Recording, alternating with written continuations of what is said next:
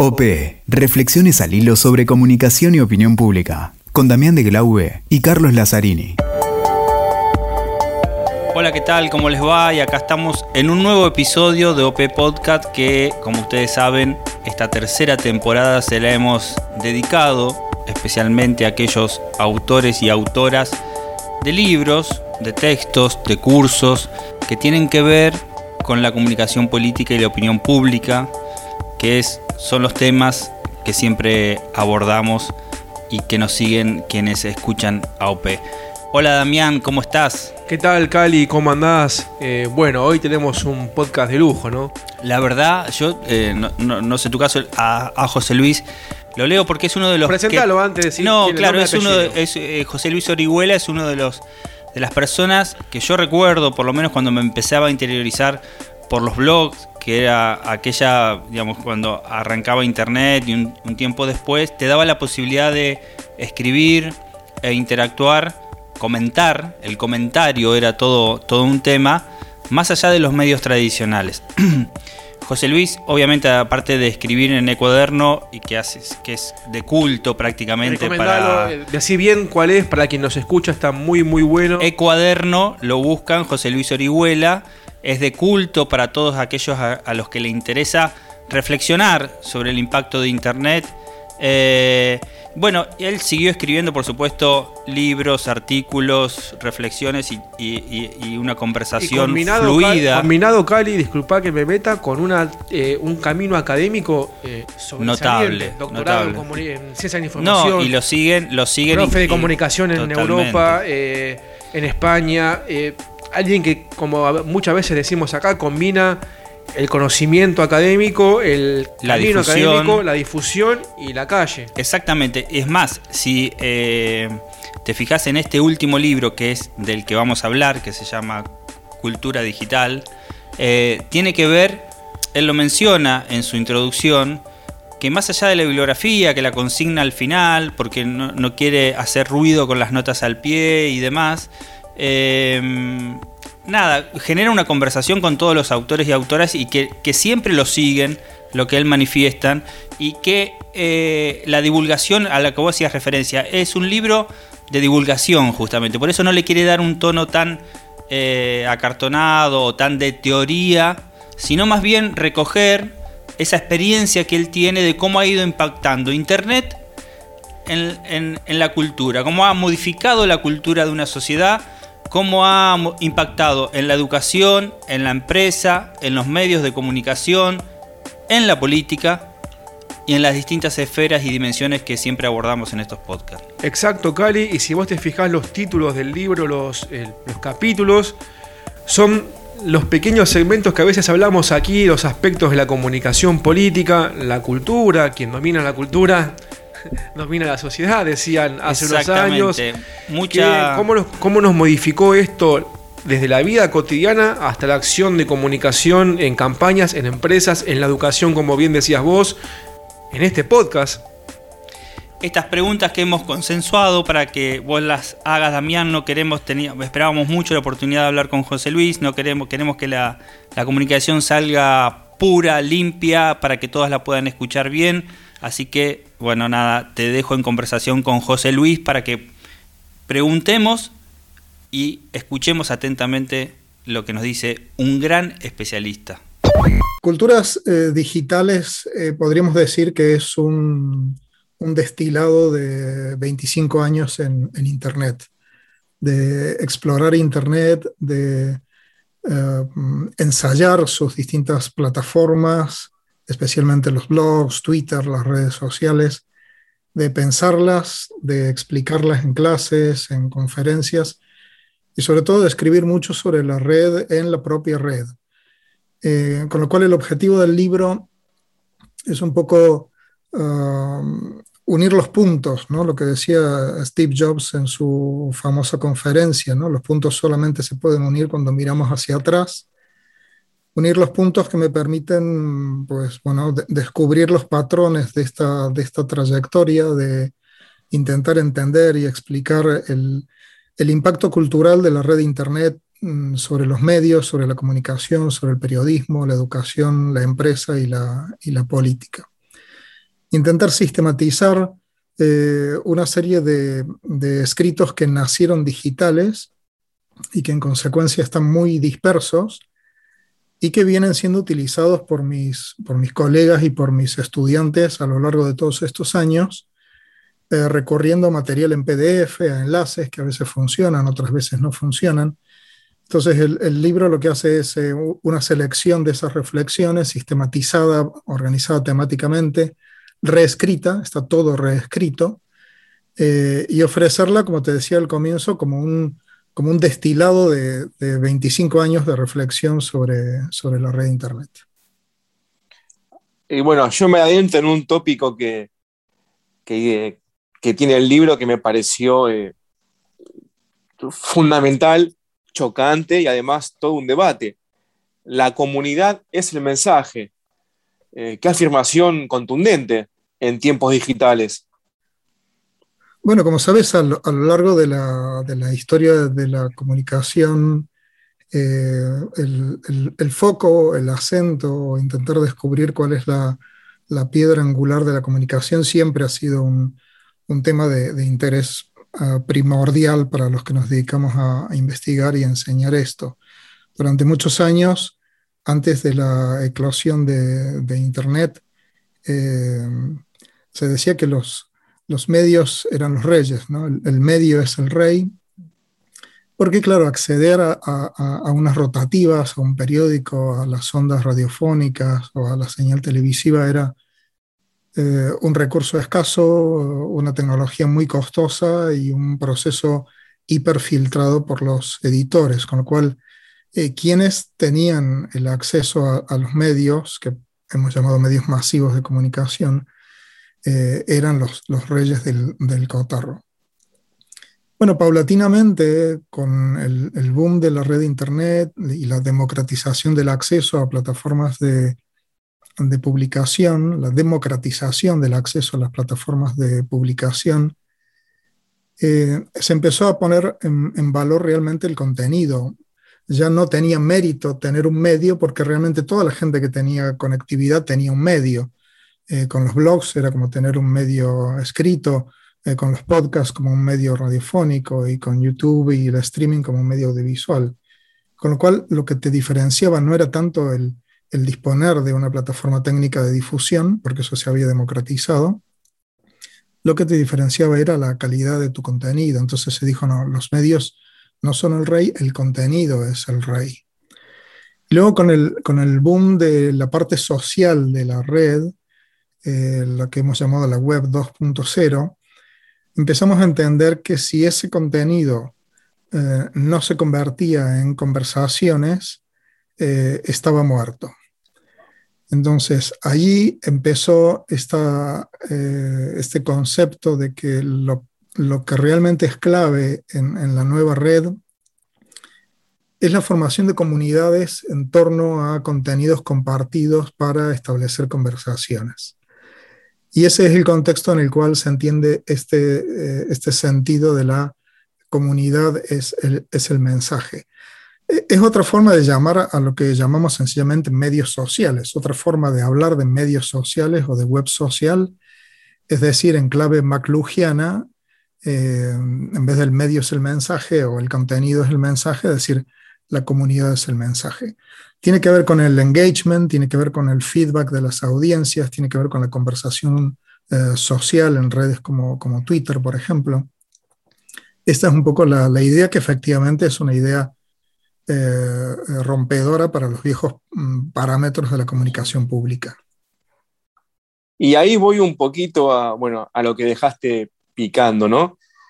Eh, Internet 2.0, esta nueva, estas nuevas formas de comunicar, ¿es una ruptura total? ¿Hay un, nuevo paradigma, unas nuevas maneras que aún quizás no comprendemos del todo bien y se comienza a investigar? ¿O es simplemente una convivencia con antiguos medios? ¿O es, como hablábamos quizás en otros episodios del podcast, una un nuevo canal, una nueva manera que supera todo lo anterior o al menos le cambia todos sus paradigmas. ¿Cómo, ¿Cuál es tu visión de esto? Si bien veo que en el libro has, has trabajado mucho, cuál es el, impacto de esto, ¿no? el cambio que ha generado sobre todo en las nuevas generaciones.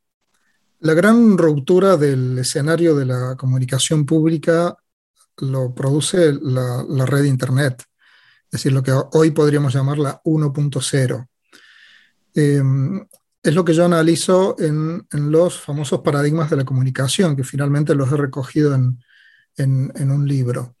Eh, es un texto que tiene casi 20 años, en el que intento explicar 10 transiciones entre los viejos modos de comunicación y los nuevos modelos de comunicación que imponía eh, Internet, que básicamente tenían que ver con la dimensión hipertextual de las, de las narrativas, el carácter interactivo de la comunicación, no la comunicación unidireccional y asimétrica de los, de los medios de masas, la dimensión multimedia, es decir, que todos los medios podían trabajar en todos los formatos de información, texto, audio, vídeo, gráficos, animaciones. Entonces yo creo que la gran uh, transición entre modelos de comunicación, el gran cambio de paradigma se produce con Internet y específicamente con la web. Lo que ocurre es que la primera experiencia de la web, la que tenemos a partir del año 93, 94, con el surgimiento de los navegadores gráficos, es una web que es percibida por los usuarios en términos de una plataforma de eh, consulta y búsqueda de información. La, la, principal actividad de los usuarios es intentar encontrar contenido valioso eh, con la ayuda de los índices y después de los buscadores algorítmicos. Em, pero claro, las plataformas, eh, primero los blogs y después las redes sociales generalistas como, como Facebook y las redes sociales más o menos especializadas en información y con una restricción narrativa como el caso de, Twitter mm, por los 140 y después 280 caracteres, imprimieron una nueva dirección a esa transformación y le hicieron, digamos así, más social. La experiencia eh, fundamental de los usuarios ya no era solamente eh, consultar información subida por otros, por quienes tenían eh, conocimientos de HTML, acceso a servidores, conceptos de diseño, etc., sino era subir su propio contenido. Y pasamos de un modelo de información a un modelo de participación. Esto es lo que eh, constituye la, revolución 2.0. Mm, el impacto eh, de estos dos momentos de Internet, el 1.0 y el 2.0, eh, supone efectivamente un, cambio radical, en el sentido literal de la palabra, de paradigmas respecto de lo que funcionaba antes de Internet en los medios de comunicación de masas. Y ese impacto, esa transformación, no hace necesariamente desaparecer a los medios, eh, pero les obliga eh, de formas bastante eh, radicales a cambiar, a cambiar su lenguaje, a cambiar sus temas y sobre todo a cambiar su relación con las audiencias. Y aquí en, esta línea que es sumamente interesante, me, adelanto la quizás pregunta final que, que tenía preparada, que es el título del libro, o más bien aquella tesis o intención esto lleva a una humanidad digital, a un impacto en la cultura. Eh, en términos gramscianos, quizás quien domina la, cultura domina la, sociedad. Eh, ¿Cómo, ves, cuál es tu visión de esto? ¿Cómo genera la vida digital una nueva cultura? Y esto tiene, más allá de otros valores, distintos impactos, ¿no? A veces eh, tenemos una hiperconectividad, pero menos escucha también una mayor libertad de expresión, lo, lo en el punto de activismo político, pero eh, bueno, también empiezan problemas como las fake news, etc. Esta nueva cultura digital, si, te, se puede hacer el desafío, en dónde estamos y hacia dónde nos lleva. El, libro se, inicia con una, con una frase de, Marshall McLuhan de, de, un libro que publicó en 1964 que se llama Understanding Media, eh, que dice que el mensaje de cualquier medio o tecnología es el cambio de escala, ritmo o patrones que introduce en los asuntos humanos. McLuhan explicó en sus textos visionarios que el impacto más profundo que produce una tecnología no proviene de sus contenidos, entre comillas, editoriales, no, no son los contenidos que canaliza el medio lo que acaba impactando socialmente, sino sobre todo lo que ocurre es que cuando la sociedad adopta de manera masiva una tecnología, como hemos hecho con los aviones, con los trenes, con los automóviles, eh, con los ordenadores, con la televisión, eh, lo que produce fundamentalmente es un cambio de cultura. Cuando la sociedad adopta de manera masiva una tecnología, cambia la cultura. Y esos cambios que se han venido produciendo en la cultura por la adopción de las herramientas y de las plataformas de Internet en los últimos 25 años es lo que analizo en este libro, que precisamente por eso se llama eh, Culturas Digitales.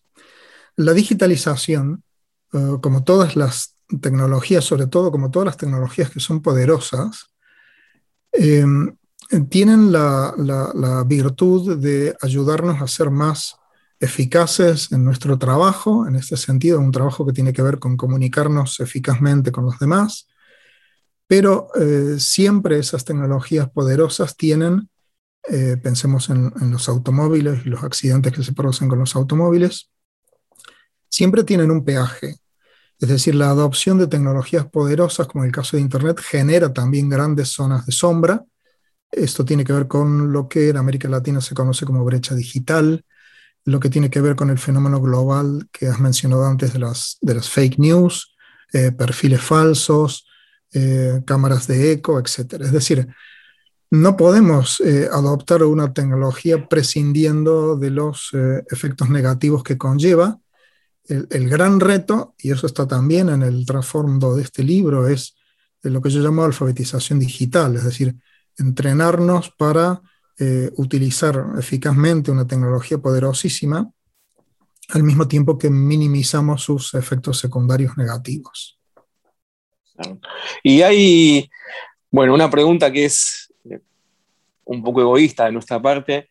Aquí hacemos a veces promoción de las capacitaciones, los momentos en donde la comunidad de la comunicación política se, se encuentra, las actividades en conjunto, y vos sos docente, has tenido mucha actividad conferencista, docente, y mencionás un poquito cómo la tecnología cambia los procesos de, educación y de capacitación. Esto claramente, y más en pandemia, vino para quedarse, digamos, no hay vuelta atrás. ¿Cómo se conjuga todo esto con los tiempos de atención, con la posibilidad de llegarle al alumno, con la disponibilidad de bibliografía más fácil quizás que en tiempos anteriores, hay un nuevo tiempo ya definido, ya una metodología con las nuevas tecnologías, con la vida digital en la educación, o aún falta un poco de, adaptarnos a, esta cuestión?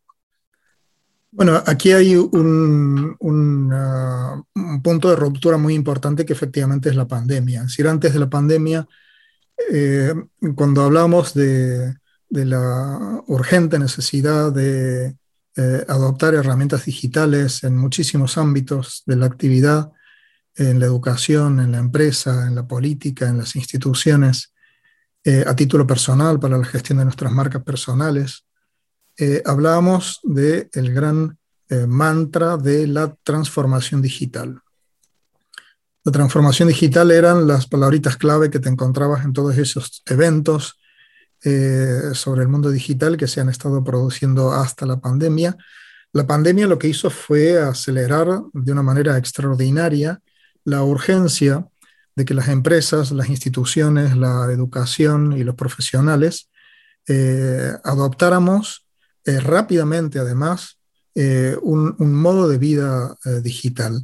La pandemia nos planteó a todos, con independencia del sector eh, económico en el, que, en el que estemos funcionando, el, el gran reto de, de, pensar y de, y de diseñar eh, cómo sería nuestra actividad corporativa, institucional o profesional eh, si solamente tuviéramos que desarrollarla a través de Internet. Eso fue lo que constituyó fundamentalmente eh, las, restricciones de, movilidad durante la pandemia. El confinamiento nos puso en situación de entender que efectivamente para la transformación digital no había vuelta atrás y que había que dejar de eh, hablar acerca de transformación digital y transformarse digitalmente a veces de, un fin de semana para, para la semana siguiente, como nos ocurrió a las, a las universidades presenciales, que pasamos de un viernes a un lunes a convertirnos en completamente virtuales. Entonces, la pandemia es un punto de inflexión importantísimo en este proceso, es un proceso que no tiene vuelta atrás y que mm, me parece que nos lleva a un nuevo estadio de lo que podríamos llamar la vida digital o el, o el ser digital, ¿no? que es eh, vivir conectados asumiendo que la tecnología no es un lujo ni un elemento periférico de nuestra vida cotidiana.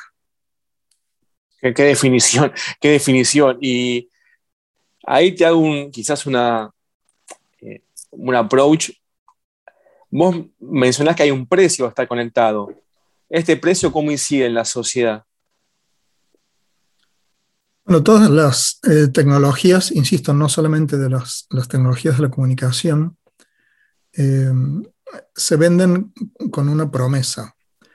Si tú vendes una lavadora o un lavavajillas o una nevera o un microondas o por supuesto una computadora, con una promesa, esto le va a hacer su vida más fácil, más rápida, más divertida. Eh, esa es la forma en que la industria eh, consigue enganchar a la sociedad en cada nueva innovación que va, que va lanzando al, mercado. Eh, nos sentimos incluso eh, atrapados por esas promesas y sentimos la necesidad de disponer de esas tecnologías para ser completamente felices. Esto puede ser eh, un automóvil, un nuevo equipo de refrigeración, un nuevo equipo de música, una nueva impresora, un nuevo ordenador o lo que fuera. Lo que ocurre es que también detrás de esa, de esa promesa, como decíamos antes, las tecnologías tienen zonas de sombra, es decir, tienen impactos eh, que son negativos, pero insisto, todas las tecnologías, o sea, si piensas en un cuchillo eh, con, el, con, el, que un sushi man puede prepararte una cena maravillosa, eh, con ese mismo cuchillo te puede cortar el cuello, ¿no? Entonces, cuanto más poderosa es la, tecnología, y estamos hablando de una tecnología de alcance global, de alcance universal, accesible para cualquier persona con un dispositivo móvil con conectividad, etc., cuanto más, eh, digamos así, potente es una tecnología, eh, su promesa es más atractiva, pero sus zonas de sombra son mayores. Zonas de sombra de la cultura digital. Bueno, tienen que ver con la captura, el secuestro de nuestra atención eh, la economía digital es una economía que funciona sobre nuestra atención. Las empresas tecnológicas necesitan que estemos conectados, que estemos conectados todo el tiempo, que estemos consultando hasta el infinito, haciendo scroll down nuestros muros en redes sociales. No quieren que salgamos de, allí. Eh, nuestra atención además está no solamente secuestrada, sino que está fragmentada por un montón de estímulos, que son las notificaciones, por ejemplo, que recibimos todo el tiempo de alguien que nos está siguiendo o dejando de seguir o poniendo un like o reclamando nuestra atención con un mensaje, etc. La concentración de nuestra atención en una sola tarea, como la que, por ejemplo, requiere eh, escribir un libro, eh, se hace cada vez más difícil en un entorno como el digital, donde esa atención está capturada por esas plataformas y está dispersa entre un montón de estímulos. Y luego hemos visto que eh, el, secuestro de la vida social, que es muchas veces el argumento que se utiliza por los mayores frente a los nativos digitales para decirles, estás todo el día conectado, vuelve a la realidad, realmente no ha sido tal, porque la pandemia ha demostrado que hemos podido realizar nuestra vida social precisamente gracias a la hiperconectividad. Entonces, como digo, hay un, hay un punto de equilibrio entre las promesas y los riesgos de la tecnología que se consigue gracias a la alfabetización digital, al entrenamiento para eh, usar estas herramientas no desde un punto de vista funcional, cómo se enciende, cómo se apaga, sino desde un punto de vista social y cultural. ¿Cómo puedo sacarles más partido para mejorar mis oportunidades sociales, profesionales, etcétera? La verdad que es excelente la exposición y algo, bueno, agradeciéndote tu tiempo para culminar, Decimos que tu libro lo pueden conseguir en formato ebook también a, aquellos que nos escuchan desde otros países de Iberoamérica, en Amazon, que los recomendamos. Le pedimos a todos los autores en esta temporada de, autores, valga la redundancia, que estamos entrevistando, que nos cuenten para que haya quizás una, eh, digamos, un flujo de, de bibliografía, qué autores ellos recomiendan o qué autores se han, han sido incidentes para su libro. En este caso te hacemos la misma consulta a vos. ¿Qué, qué autores en tu libro han sido importantes como consulta teórica y los recomendás también para nuestra audiencia? Así tenemos un flujo de, capacitación sostenida. Culturas eh, digitales, efectivamente, como dices, estará disponible, ya está disponible en, preventa eh, en todo el mundo en ebook a través de, Amazon. Se puede conseguir para cualquier país del mundo porque está liberado para todos los países a través de, Amazon. El 27 de agosto estará disponible. En la edición en papel empieza el 27 de agosto la distribución en España y como sabemos que ocurre con el papel, pues irá lentamente llegando a, mercados eh, internacionales. Y en lo que pregunta sobre los autores es muy interesante porque de hecho el libro contiene una bibliografía temática, eh, sobre todo de los textos y, de los autores con los que eh, he dialogado, he trabajado, he pensado, he enseñado a lo largo de estos 25 años, y son cerca de 180 o 190 autores eh, que ahora te los pasaré porque los tengo en una, en una lista de Twitter y en una wishlist de, de Amazon. Eh, eh, y no quiero, digamos, dejarme a nadie haciendo una... Afuera, muy rápida, ¿no? Pero ahora mismo, te lo, ahora mismo te lo este comparto para que lo puedas incorporar en los comentarios del, del podcast. Exactamente, eso haremos y también lo pondremos en las redes para que nada, la comunidad de la comunicación siga teniendo líneas de consulta y nada, siempre que haya bibliografía y conversación disponible. La idea de este podcast es que siempre conversemos y haya idas y vueltas, dudas, nuevas teorías. Así que José Luis, te agradecemos muchísimo, muchísimo tu tiempo. Y ahora sí, eh, antes de, despedirnos, eh, la última cuestión, que te metiste en un tema eh, realmente complejo, porque parece hoy fácil en esta moda de lo digital pero yo estuve viendo el índice, estuve chusmeando algunos adelantos que hay en la web del libro, que es, genial. Punteaste temas que son realmente complejos. ¿Cómo lograste sintetizar esa obra con un tema tan dinámico como es la, cultura de Internet o la humanidad digital hoy? ¿Cómo pudiste lograr esos puntos temáticos, esos títulos, sin irte de un lado a otro, que es lo que la tecnología hoy nos hace hacer, digamos, como bien decías, dispersar la atención y es muy difícil cerrar un punto de atención. ¿Cómo lograste esto en, esa, en esta obra que, insisto, los títulos que yo he visto eh, de los capítulos promete muchísimo y nos da demasiada ansiedad para que ya llegue el 27 de agosto? Bueno, como decíamos al comienzo, eh, este libro, Culturas Digitales, es un, destilado de, casi 25 años de Internet, con lo cual eh, hay muchos años por detrás eh, escribiendo y refinando estos textos. O sea, son textos que han pasado por un montón de, filtros a lo largo de estos años. Algunos comenzaron como una idea en un tweet, después se desarrollaron como un artículo en un post, luego cobraron cuerpo en una conferencia, luego esa conferencia se desarrolló narrativamente en un, en un artículo, y luego ese artículo, al compartirlo en redes, obtiene feedback eh, que permite enriquecerlo. Y luego cuando retomo esos elementos a lo largo eh, del tiempo, o sea, cosas que escribí, em, no sé, en el año 2002 o, o el año pasado, eh, cuando las, las, retomo, tengo una perspectiva que me permite no necesariamente mantener la misma idea y la misma posición que tuve cuando empecé a escribir, por ejemplo, sobre blogs, sino que la perspectiva cuando ahora escribo sobre blogs, incluso después de haber escrito en 2006 un libro que se llamó La Revolución de los Blogs, tengo una visión, digamos así, enriquecida por lo que ha ocurrido con el impacto, por ejemplo, de las redes sociales sobre la blogosfera. ¿no?